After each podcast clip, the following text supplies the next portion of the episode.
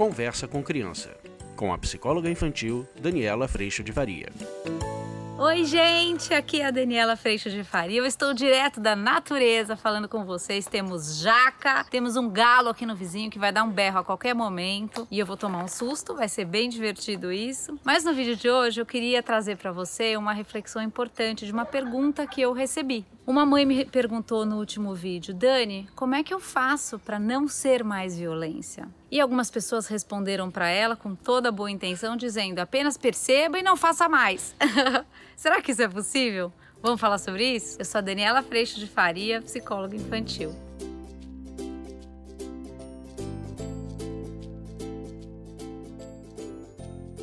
Eu queria falar com vocês sobre esse assunto, que é a percepção de quando somos violência. Normalmente a gente está muito habituado a perceber e a enxergar a violência como a explosão. Você pegou no braço do seu filho, você deu um grito, você sentiu a raiva acontecendo dentro de você. Essa é uma violência, às vezes, até mais fácil de perceber, mais palpável e que a gente não tem dúvida de que ela está acontecendo. Mas o ponto é que existem violências diferentes sutis, mas que ainda assim são violências. Como, por exemplo, quando a gente passa a régua e a gente tira a conclusão a respeito do outro, quando a gente julga o outro, ou quando, num lugar de muita arrogância e prepotência, eu sei o que é bom para você. E aí eu já chego, seja se você, nossos maridos, nossos filhos, nossas esposas, irmãos, quem quer que seja, e eu chego resolvendo a sua vida, definindo a sua história, opinando, cobrando, e isso também é violência a partir do momento em que eu parto de um lugar que te desconsidera e que resolve ou que impõe na sua vida o que eu acho que é melhor.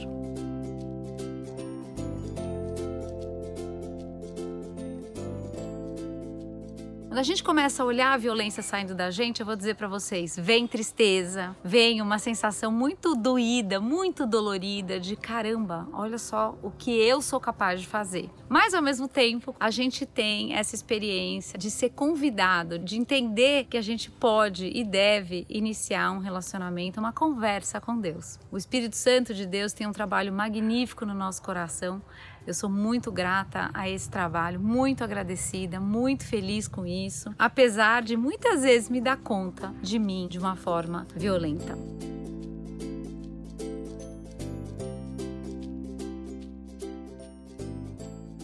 A violência, ela é sutil, mas ela ainda é violência. Ela ainda carrega a nossa soberba, a nossa arrogância, a nossa prepotência de achar que sabemos o outro, que sabemos o que é melhor para o outro e assim por diante. E essa mãe perguntou dele, mas como é que faz para a gente não fazer isso? O Espírito Santo de Deus faz um trabalho enorme no nosso coração, nos colocando, e também o trabalho de consciência, obviamente, nos colocando sempre percebendo quando a violência sai de dentro da gente. Imagina que antes a gente fazia todas essas violências violências, eu pra caramba. E a gente não percebia que isso era arrogância, prepotência, soberba, agindo como Deus na vida dos outros e assim por diante. O que muda quando você começa a ter consciência disso, é que você vai, sim, ainda ser violência, mas você percebe ela. E a cada percepção que acontece, o que muda é que você começa a receber informações sobre você a respeito dessas situações que a gente vive, para que você possa se enxergar mesmo ali, nua, para que você possa conhecer quais têm sido as suas reações e as suas respostas. E a partir daí, aprendendo mais sobre você e sobre o seu coração e cuidando para que fazer diferença diferente.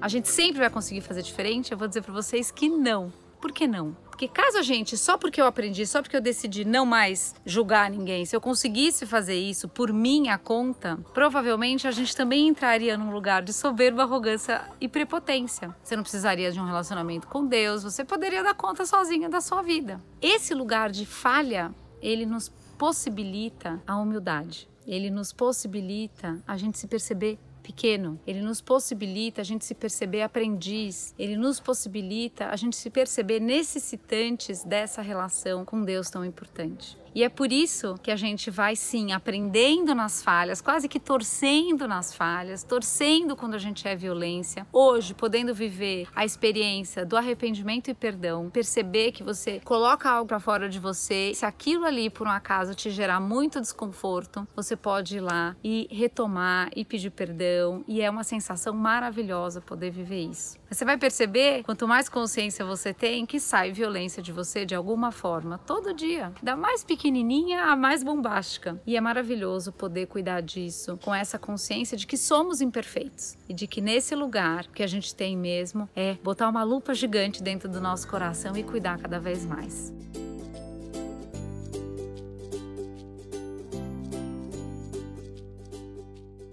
Eu te convido para ao invés de exigir que você acerte, exigir que só saia coisas boas de dentro de você, ter a plena consciência de que cuidar quando sai algo ruim, algo violento, algo que dói o outro, é um lugar de grande, grande, grande crescimento, porque você vai entrando em contato, você vai quebrantando o teu coração, você vai entrando em contato exatamente com o quão pequeno nós somos o quanto a gente não sabe de nada, o quanto a gente está aprendendo assim como o outro, e o quanto o meu jeito não necessariamente, aliás, não, é o melhor jeito. E a gente começa a trazer para as nossas relações escuta, encontro, verdade, amor, respeito, até a gente desrespeitar e pedir perdão. E esse é um ciclo muito, muito, muito maravilhoso que nos traz, sim, para um contato cada vez maior com a presença do Espírito Santo de Deus, com Deus, a necessidade dessa relação e nos coloca cada vez mais humildes para ouvir o outro, considerar o outro, sem desconsiderar a nós mesmos. É um baita aprendizado. Eu espero que eu tenha respondido a sua pergunta, mas a ideia e a condição que a gente tem aqui de imperfeitos não é sobre não falhar, mas é sobre cuidar, tanto para fazer o melhor possível quanto para quando falhamos, mesmo fazendo o nosso melhor possível, a gente poder cuidar disso com toda a humildade, respeito, pequenez, sabendo que a gente está aprendendo todo dia.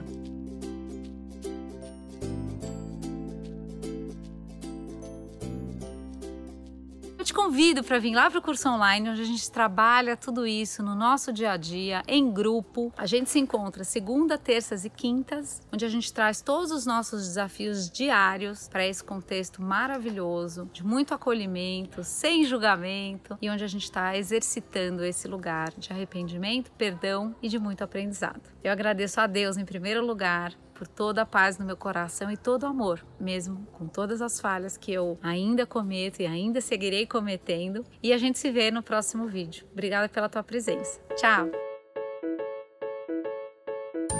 Você acabou de ouvir Conversa com Criança, com a psicóloga infantil Daniela Freixo de Faria. Mande seu e-mail para conversa@danielafaria.com.br.